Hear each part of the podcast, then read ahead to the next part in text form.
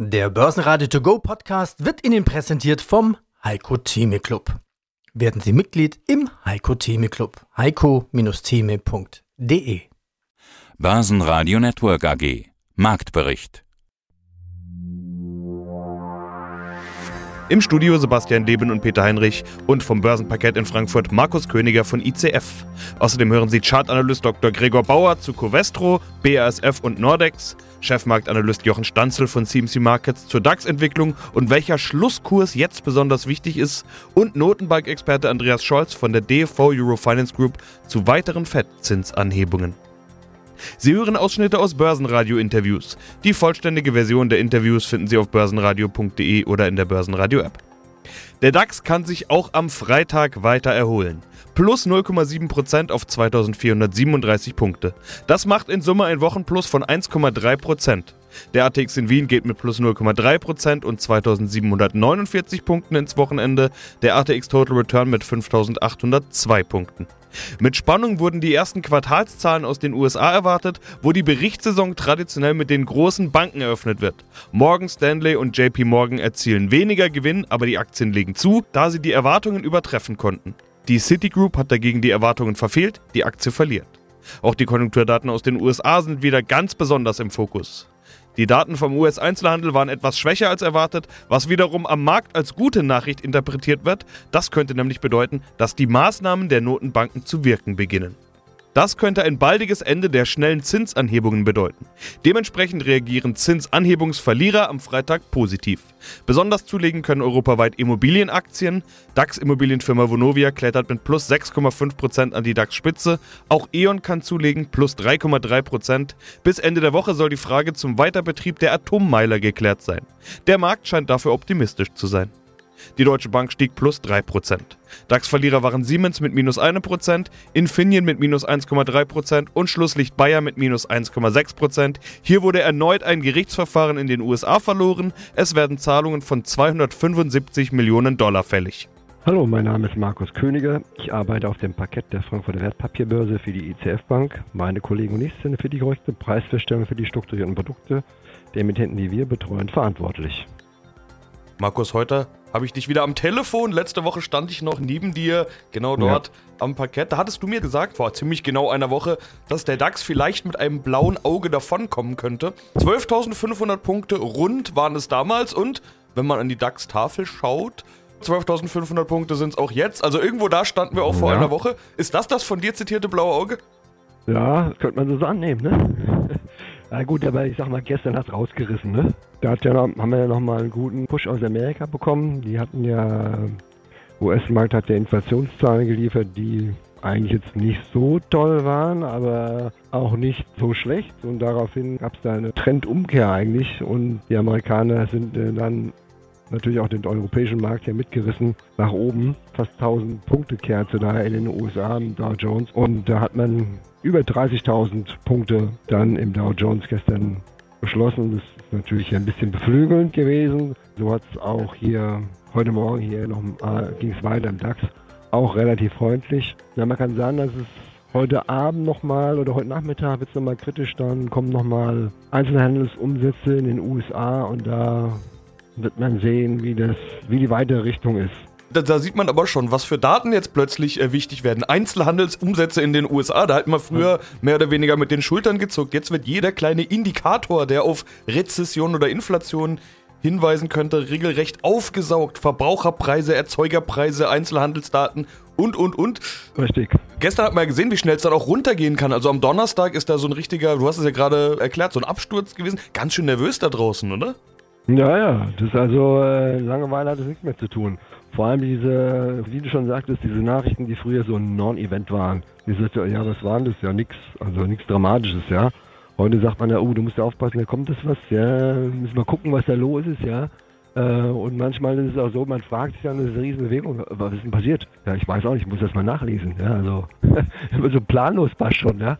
Man sagt hier, was war denn das gerade? Aber gut, wie gesagt, ich denke mal, dass wir heute Nachmittag nochmal hier die Einzelhandelsumsätze in den USA noch mal ein bisschen ausschlaggebend, aber wenn die jetzt so genauso sind wie erwartet, ja, dann gehen wir ruhig ins Wochenende mit dem Pluszeichen, ja. Gregor Bauer, Vorstandsvorsitzender der VTAD e.V. Besprechen wir Einzelwerte zu BASF, kommen wir gleich noch. Schauen wir uns die Chemie an. Brenntag nennt sich ja selber Connecting Chemistry. Also Brenntag ist ja im Prinzip der Weltmarktführer in der Distribution von Chemikalien und anderen Inhaltsstoffen. Ja, Brenntag ist ganz trauriges Kapitel bisher gewesen, weil Brenntag hat gerade als extremer Zykliker und natürlich in Abhängigkeit als Transportunternehmen von Spritkosten, von Frachtkosten und so weiter, einen dramatischen Einbruch erlebt. Gerade jetzt in den letzten Tagen ist dann gestern und auch heute zunächst gestiegen, ist aber schon wieder im heutigen Tagesverlauf, im Vormittagsverlauf wieder deutlich zurückgekommen. Brenntag könnte zwar, auch hier gilt das Wort könnte ganz besonders, sein Tief gefunden haben, Allerdings für Investoren würde ich dringend abraten, jetzt zu kaufen. Beachten Sie die Marken um etwa 54 Euro. Im Moment notiert Brenntag etwa 56. 54 Euro war das Tief der letzten Tage. Seitdem hat sich der Wert erholt. Fällt Brenntag erneut in den Bereich um 54, 53 Euro zurück, dann wird auch hier der Abwärtstrend fortgesetzt, was ein ganz schlechtes Chartsignal ist und da möchte man nicht long sein oder keine Aktien besitzen. Sollte Brenntag sich erholen, dann besteht natürlich auch sehr gute Kurschancen. Erholen wäre, wenn der Wert etwa mal so 58 Euro nach oben durchbricht. Also im Moment ist Brenntag eine Abwarteposition. Wer Brenntag-Aktien hat, kann sie gerne halten noch. Wer noch keine hat, sollte mit dem Einstieg aber warten, denn die Situation ist charttechnisch auf jeden Fall noch nicht geklärt. Ja, mein Name ist Andreas Scholz vom Finanzplatz Frankfurt. Freue mich auf unseren Eurofinance Weekly Podcast rund um die Themen Währungen, Konjunktur, Geldpolitik und Märkte.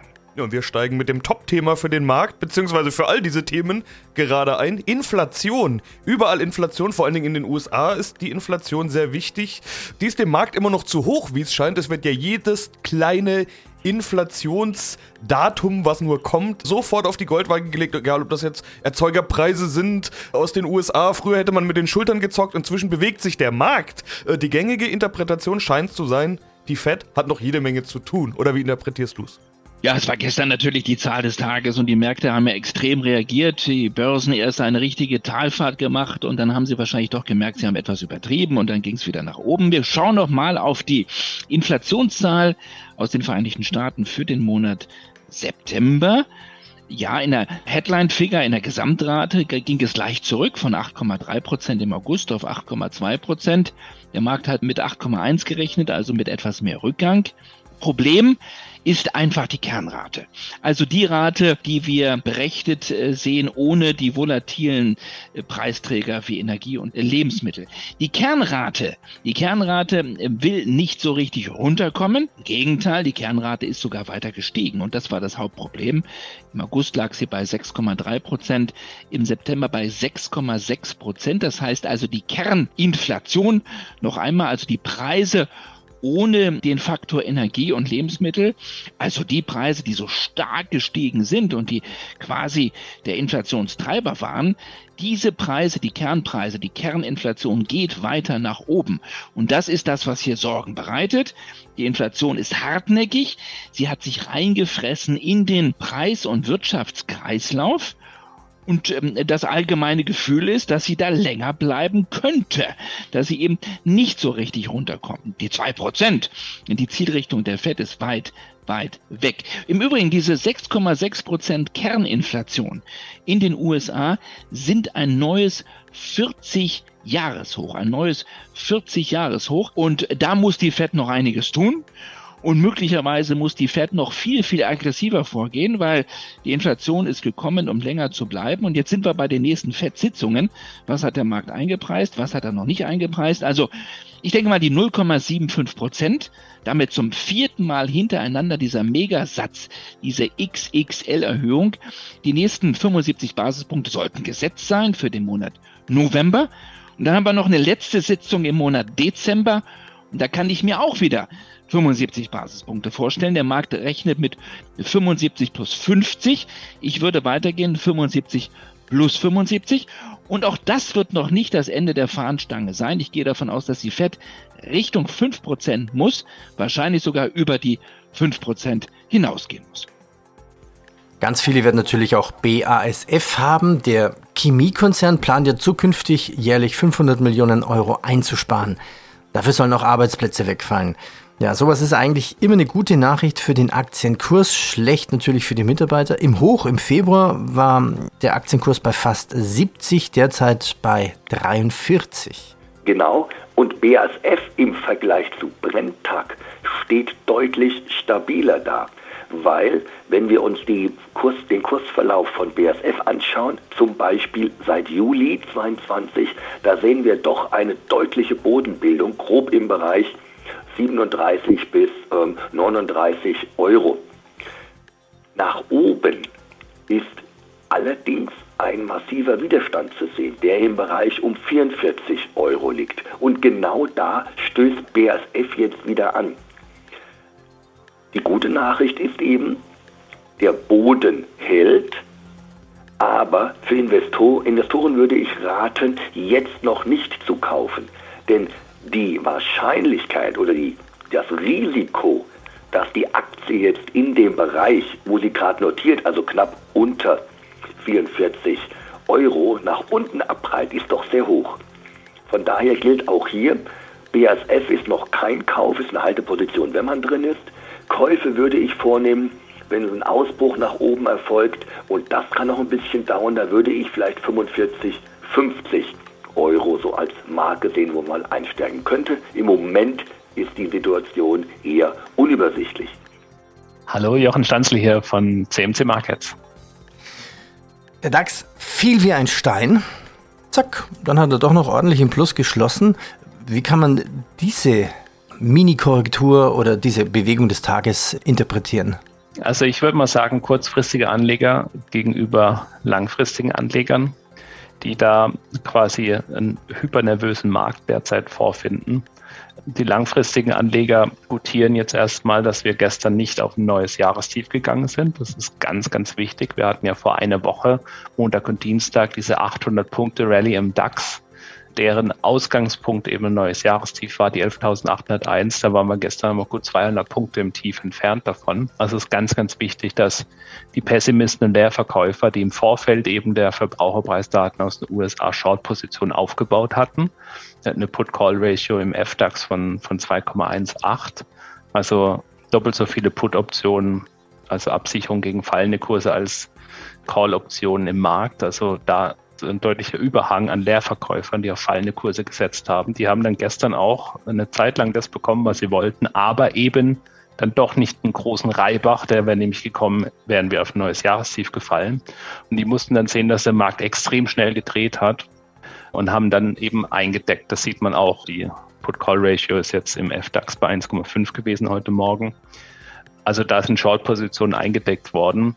Am Ende des Tages oder heute wird es eben darauf ankommen, wo wir dann landen. Landen wir über 12.675, das ist nämlich das Rallye hoch vom Dienstag letzter Woche, dann hätten wir tatsächlich eine Bodenbildung. Aber das ganze Hin und Her, das wir jetzt bisher sehen, ist erstmal gut, wie gesagt, weil wir kein neues Jahrestief gemacht haben, aber es ist noch keine Trendwende. Der Abwärtstrend im DAX ist weiterhin intakt. Okay, nenn doch mal kurz die Marken. 12.650 unten und, und oben. Was müsste oben passieren? Tatsächlich 12.675. Da müssten wir nachhaltig drüber. Waren wir heute 50 Punkte davon entfernt. 12.675, Tagesschluss drüber und ich schaue da auf den außerbörslichen DAX Future, äh, beziehungsweise mhm. bei, äh, bei uns ist der Germany 40 CFD, der müsste quasi über 12,675 am 22 Uhr wird er heute schließen, ansonsten unter der Woche 23 Uhr.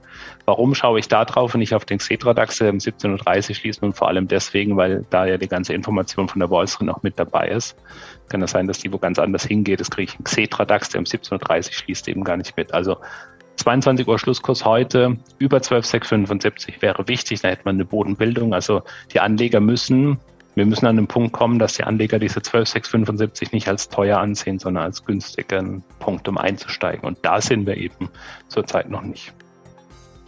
Besprechen wir noch eine Aktie aus dem Energiesektor, Nordex.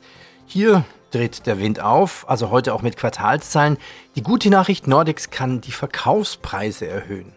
Ja, das ist richtig. Nordex würde ich allerdings extrem vorsichtig sein. Was nämlich da passiert ist, dass gestern die Aktie schon deutlich gestiegen ist nach der Nachricht. Heute mit einem riesigen Gap, also einer Kurslücke bereits eröffnet hat, aber wieder auf dem Rückzug ist. Das ist nie gut, wenn eben eine Aktie in so kurzer Zeit wegen nur einer Nachricht solche Kurssprünge macht. Ganz konkret, ich würde jetzt zu dem Zeitpunkt nicht in Nordex investieren, weil die Gefahr, dass die Aktie wieder erstmal zurückkommt und wieder diese, diesen übertriebenen, meiner Meinung nach, Kurssprung ausgleicht, ist doch sehr hoch. Anleger müssen unbedingt hier auch auf den Bereich um also 7,20 Euro, 7 Euro bis 7,20 Euro achten. Denn das ist der Bereich der, der gegenwärtigen Tiefs. Und ganz wichtig ist immer, wenn diese Tiefs mal unterboten werden, also neue Tiefs gehandelt werden, dann wird der Abwärtstrend, der immer noch existiert, fortgesetzt. Und dann gibt es regelmäßig einen neuen Schub nach unten.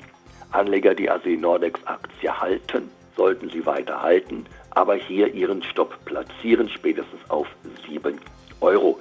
Und nach oben, da würde ich erst auch nochmal abwarten. Da ist die Lage im Moment zu volatil, bis der Markt eine Richtung gefunden hat, sich entschieden hat, wie viel ist der Nordex im Moment wert. Vor einem Ausbruch über den Bereich um 8,50 würde ich da auch nicht einsteigen. Dann könnte man es mal versuchen. Spekulativ natürlich, wie diese Energiewerte aber nun mal sind.